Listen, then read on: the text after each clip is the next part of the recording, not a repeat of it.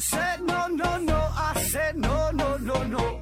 You say take me home, I said no, Perignon. You said no no no, I said no no no no, no no no no.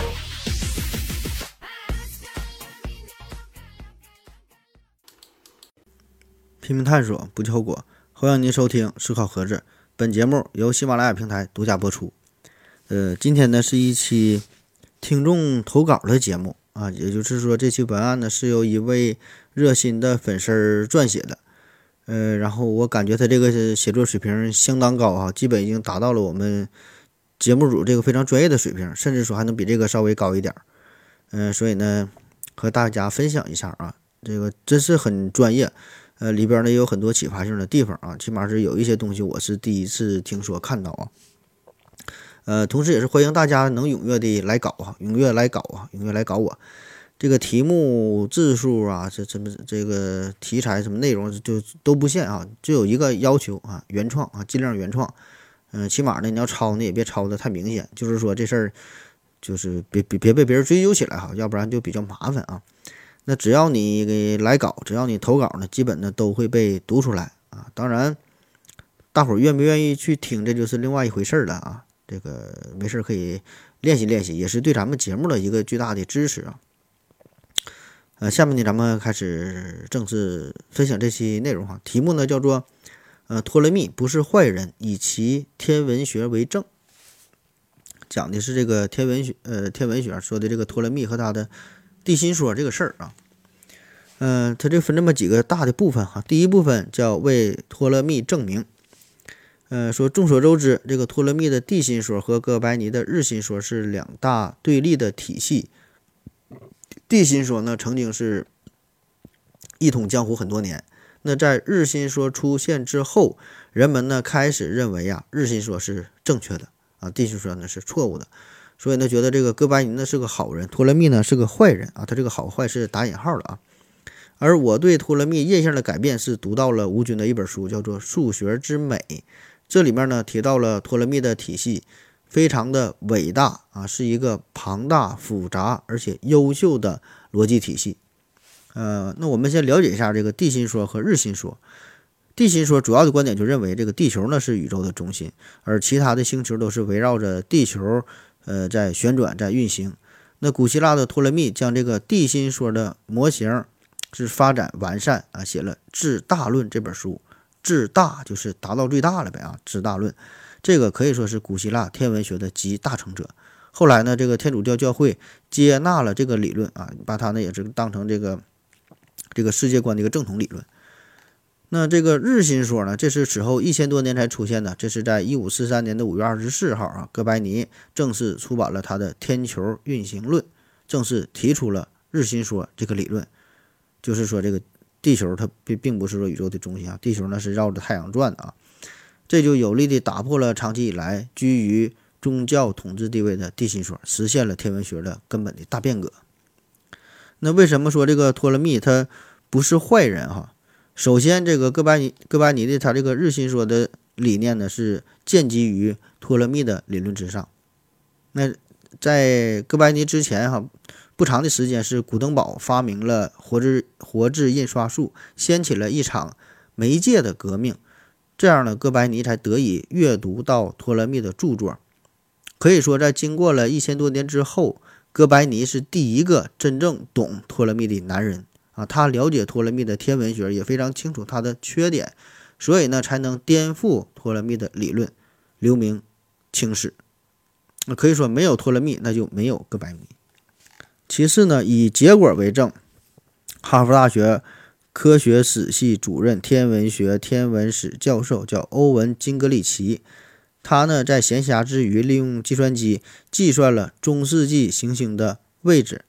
啊，包括十三世纪非常著名的阿方索，呃，星表和这个一五三二年，嗯，斯特夫勒的星历表啊，计算这个结果，那惊讶的发现，这两份曾经得到广泛应用的星表，居然呢都是依据托勒密学说而制定出来的。那换句话说，托勒密体系直到哥白尼时代仍然在被广泛的应用啊，并且呢，没有比托勒密的原原本的这个版本啊多出点什么。那最后呢，如果学习一下托勒密的天文学理论，就会发现他的这个体系呢是符合实际的观察结果，同时呢逻辑上也是自洽的啊，这两点非常重要。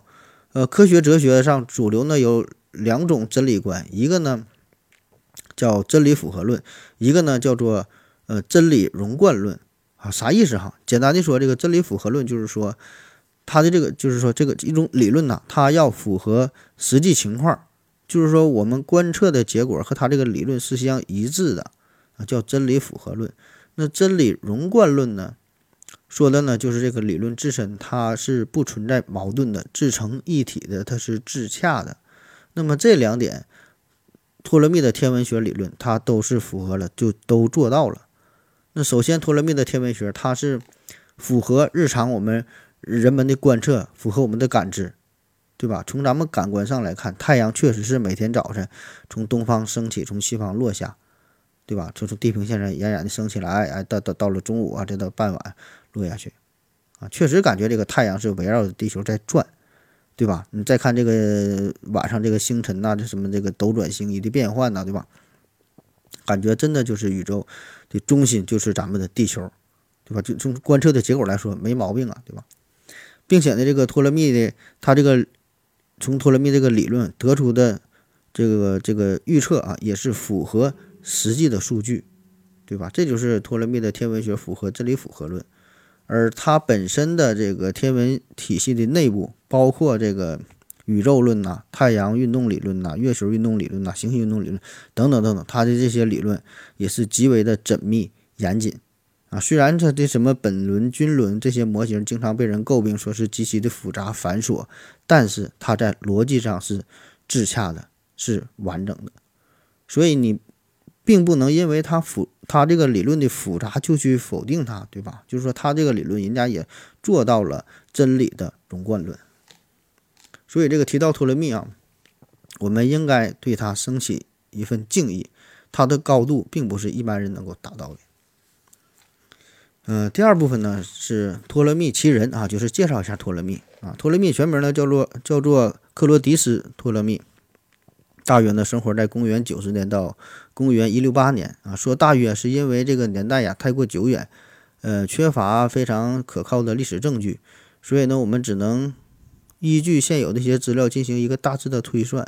那很多古希腊哲学家，呃，他的这个生辰呐都不是那么那么的清楚啊，所以想算他的生辰八字那是算不了了。这个托勒密是古希腊时期非常著名的数学家、天文学家、地理学家和占星家。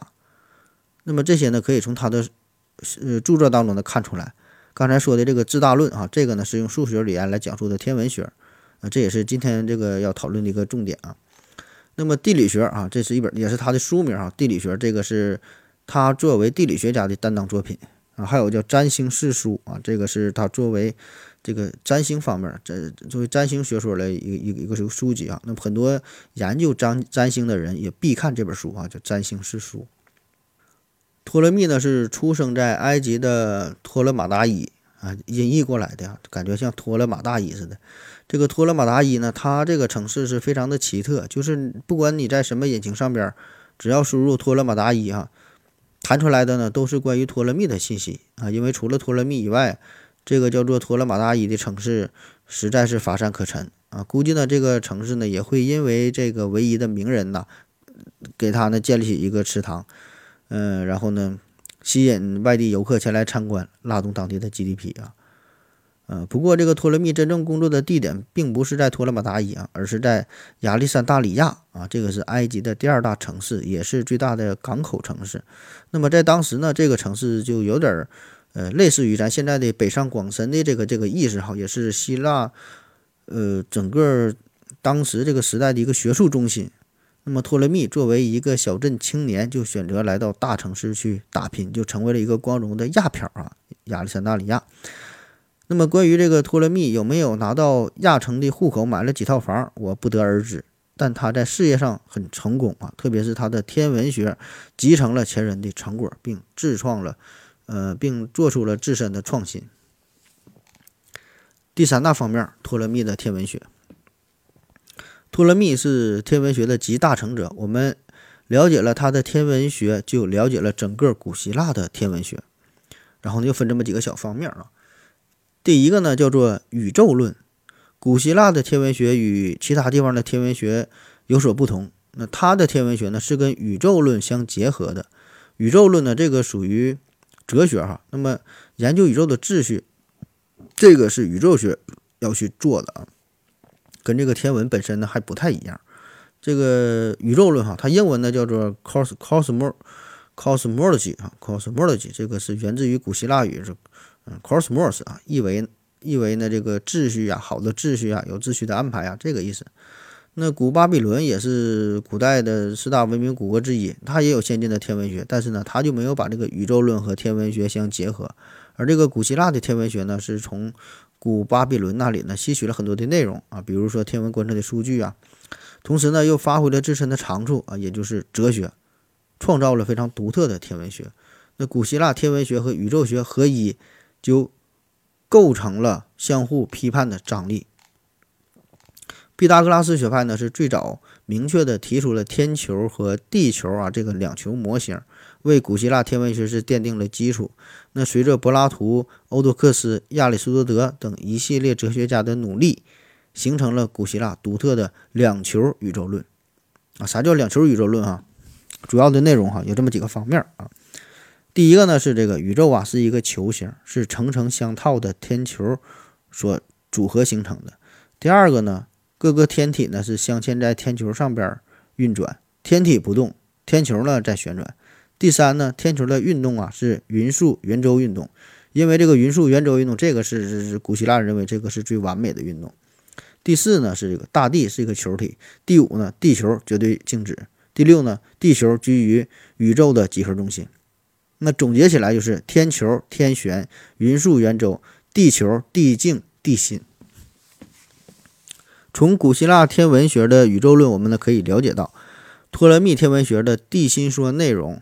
托勒密被定义为坏人的罪魁祸首是怎样形成的？这个托勒密呢，并不是地心说的始作俑者。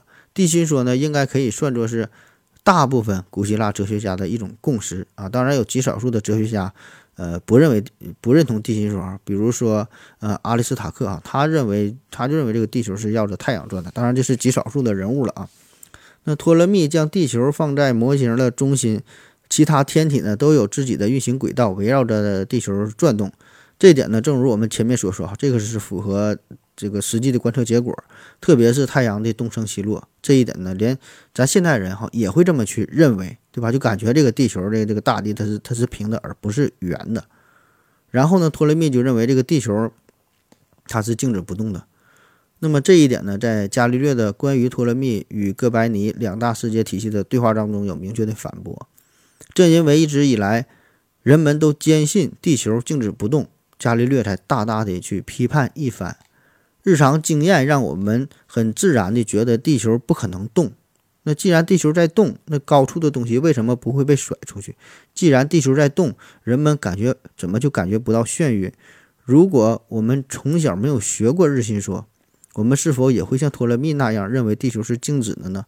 你有没有想过这样的问题？就是日常经验真的它是可靠的吗？眼见真的是为实吗？理论符合实际时，科学就一定正确吗？那科学的观测依据是否它就可靠呢？那建基于日常经验的地心说，无疑是非常符合常识的。可最终的结果证明呢，它却是错的啊！这个并不是说托勒密的天文学它就不科学，相反呢，我们可以肯定的说，它就是科学的。无论从哪个意义上定义科学都是如此，因为它遵从的遵从的方法可以被认为属于科学的范畴。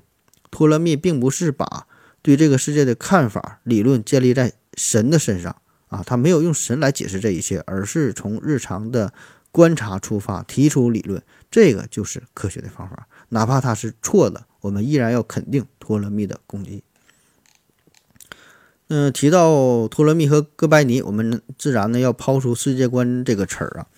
呃，这个托勒密和哥白尼呢有两种不同的世界观。那出生在哥白尼以前和哥白尼以后的人，对整个世界的看法自然是截然不同的。那在哥白尼以前，我们呢会持有呃托勒密的世界观，就认为这个地球啊是宇宙的中心，地球呢保持静止。那在哥白尼之后，我们就会持有哥白尼的世界观，认为地球并不是宇宙的中心，地球它也在运动。那很多观念在我们出生之前就已经被确立好了，来到这个上，来到这个世界上之后，我们从小就会被动的接受那些主流的世界观，然后慢慢长大。那么从同样的世界观当中，我们就会领悟出自己的人生观、价值观。而只有当我们去反省的时候，往往才能了解那些理论的逻辑，进而呢发现那些世界观的破绽。对于不去反思的人，就会很可怕啊，无知而又不自知。下一个小方面叫做拯救现象。呃，两球宇宙论的第三点是说，这个天体围绕地球做匀速圆周运动。托勒密呢也沿袭了这一理念。那为什么要用圆周来形容框柱行星的运行轨道呢？它为啥不是正方形，不是长方形，不是椭圆形，不是双曲线，不是抛物线啊？为啥是一定要圆周？这个呢就得要请出柏拉图了。柏拉图在《理想国》里提出了著名的理念论。他认为呢，理念是完美的，而现实呢是残缺的。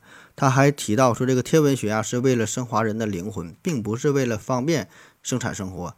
他说，那些不懂得智慧和美德的人，总是忙于暴饮暴食和满足性欲，在中下两极之间往返。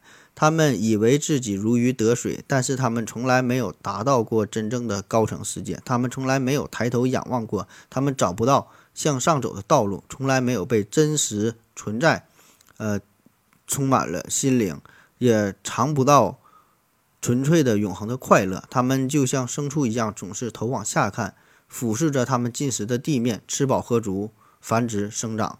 在这些欢乐之余，使用脚和钉铁的蹄互顶对方。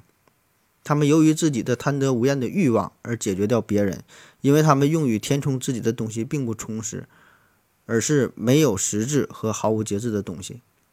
匀速圆周符合柏拉图对天上的理念啊，因为它象征着完美。那面对天上的星星，哲学家柏拉图看到这个恒星的运动很有规律，而行星的运动则没有那么规则。有时呢，还有还有这个行星还会逆行，就往前走一段时间还会倒回来，因为这是观测的结果嘛。这个行星的亮度呢也会发生变化啊，有时候亮一些，有时候暗一些。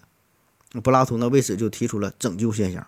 这就想建立一种模型啊，能够能够解释这个问题，那拯救行星混乱的现象啊，发现混乱混乱现象背后不变的本质规律理论啊，这个就是他要去做的。那我们现在从柏拉图的拯救现象可以学到关于科学的很多品质啊。首先呢是这个问题意识，拯救现象的提出呢，是因为柏拉图发现了行星运动的不规则问题。波普尔说：“这个科学源于问题。我们对世界的发现呢，几乎都是始于对世界的提问。天上的行星不规则，如何让它变得规则起来？世界是由什么组成的？土、水、气、火还是原子？我们在生活、学习、工作中，如果有问题意识，那么将会变得非常的宝贵。在提问就意味着在思考，去提问就意味着去探索，我们才会拼命探索，不计后果。”第二点呢是这个柏拉图规定了，呃，解决问题的条件是什么？也就是必须用匀速圆周运动来拯救现象，因为匀速圆周就代表着完美。如果不用圆呃匀速圆周运动来建立模型，那就不是正确答案。很多时候，科学呢要求我们在一定的规则内去解决问题。数学上计算一加一等于多少，只能等于二啊，没有其他答案。但是呢，有很多好事者认为这个答案太单调，说一加一可以等于三啊，因为爸爸妈爸爸加妈妈就等于还还还还有个宝宝，对吧？就一加一等于三。不过呢，玩笑可以这么开，但最好不要忘记，正是规定了在数学体系内解决问题，才能发现真理。一加一等于二不是单调，一加一等于三也不是有趣儿。拯救现象呢，大概是第一范式。它规定的用什么方式去解决问题，不可以去颠覆。有人可能会对此产生疑问，说：“我们就是要去颠覆啊，对吧？要创新嘛。其实不然，没有那么多颠覆的，也不需要那么多的颠覆。哥白尼正是觉得托勒密违背了柏拉图的匀速圆周运动这个要求，这个初心，才破天荒地提出了极具革命性的日心说。那有时候对规则的尊重，并不意味着束缚。商业上呢，我们总谈创新，总谈颠覆性的创新啊。现现在想一想呢，其实大可不必。但托勒密做天文学研究的时候，是希望遵循匀速圆周运动这个要求。我们从下面的数学体系呢，就可以看出来，他为了这个目标，还特意引入了匀速点。这个点或许就是阿基米德的那个支点啊。给我一个支点，我可以撬起整个地球。因为这个点后来撬起了哥白尼的革命理论。第三个小的方面叫做数学体系啊，托勒密的。《智大论》在古希腊名字呢叫做《数学汇编》，那从这个名字就可以看得出来，它是一部伟大的数学著作，里面丰富的数学知识我还没看完全看明白，这里呢就不去呃介绍详细的数学知识了。嗯，其实按理说，如果把数学知识、科学史、呃科学知识、科学哲学这三者结合起来，呃会更能领略科学之美。不过呢，可惜水平不够啊，不能让大家领略这种美了。那那就让我，那就让你们自己去挖掘吧。啊，这个这是投稿人自己说的，他说他水平不够，没法把这个科学知识、科学史和科学哲学三者结合起来啊。他说他水平不够，但是我这个水平是够的啊。下面介绍，呃，这下面仅仅介绍托勒密的数学模型比较浅显一些。自大论主要呢是用运用这个几何的数学方法解决天文学的问题，这与中国古代天文学运用差值法解决问题呢有所不同。那对于这一点，古希腊数学家欧几里得的几何原本啊一定是难辞其咎的。托勒密天文学模型呢是由本轮均轮模型、偏心圆模型以及匀速点所组成。在托勒密之前，就有哲学家已经做出了很多的铺垫。首先呢是阿波罗尼，他呢是发明了本轮均轮模型和偏心圆模型。随后呢是希帕克斯，他呢利用阿波罗尼的两个模型模拟了行星的运动。行星呢在一个小的本轮本轮上做圆周运动，本轮呢又围绕着大的均轮，呃绕地球做圆周运动。利用本轮可以解决逆行问题，偏心轮呢是使均轮偏离圆心运动，可以处理非均匀运动和时机不等的现象。在托勒密这里。将两个模型集大成，并且呢加入了匀速点。匀速点呢是为了使这个行星理论和观测现象和谐一致而不得不加进来的。那在均匀点，观测者看到行星在做匀角数圆周运动。那不过事实上呢，它们相对于地球运动的速度呢是有变化的。很重要的一点，在托勒密看来，这些本轮、均轮、偏心圆。匀速点并不是物理的真实存在，而只是为了解决问题而构思出来的理论模型。那在他眼里，这些模型就是脚手架，拯救了混乱的现象。只要做出很好的天文观测，就表明它们是真理。现代天文学与此不同，更多的呢是利用物理学在做研究。第四大方面，总结与思考。托勒密的天文学体系有着极强的扩展能力，能够。较好的去容纳望远镜发明之前的天文观测，所以呢，一直是最好的天文学体系。与哥白尼体系相比，并不是如流传的那样说这个哥白尼体系如何的精确更优越。托白尼体系的精确度不但不比哥白尼的差啊，甚至呢比哥白尼的还要更加的精确。当然，哥白尼体系有它自身的优越之处。总的来说，就是更符合数学上的美。我主要想为托勒密证明。他无论是在数学上、天文学上、科学史上，都是一位非常重要的出色人物。哪怕是他的理论有错误的地呀、错误的地方，仍然不能动摇他的贡献，啊，不能动摇他在人类历史上的地位。评价一个人优秀，肯定一个人的功绩，到底看重什么呢？是看他说的对不对吗？我想可能不完全是。呃，例如对哲学家，他们的结论往往被众人知道。很多人也会引用哲学家的名言而自豪，这就叫优秀吗？不是的，呃，去读哲学家的著作就会发现，那一句句结论并没有那么精彩。真正精彩的内容是哲学家对于结论的论证，论证过程是思考的过程，是最有趣的、有料的。无论最终得到什么样的结论，是正确还是错误，论证精彩的内容会更打动我。对于科学也是，哪怕一个科学理论是错误的，也不能否定它的价值和意义。去看它背后的想法和思考，才是乐趣所在。另外，关于托勒密天天文学的数学模型有一个小游戏啊，在视频里感兴趣的话可以玩玩看。啊，以上呢这就是他投稿的全部内容啊。这个小视频，这个在喜马拉雅上没法发出来啊，我再想办法吧。这个你可以加我微信“思考盒子”的拼音“思思考考”，呵呵指指啊，注意平时的发音。然后呢，我看看能不能。传给你啊，有兴趣的朋友可以可以加我微信，然后把这个视频转发给你啊。我觉得这个他这个内容写就是写的挺有挺有深度的哈，就是纯是他自己呃读书之后，然后自己想到的一些东西，嗯，然后分了这么几点啊，也是让我们重新认识了一下托勒密和他的地心说。啊，因为以前我们一提一说一提托勒密和他的地心说，感觉就是很错误的、很过时的哈，好像也是不科学的啊。其实呢，完全不是这样哈。我看了他这个投稿的内容，也是呃学习了很多新鲜的知识啊。那好了，今天的节目就是这样，欢迎呢能有更多的朋友来搞哈。感谢各位的收听，谢谢大家啊，再见。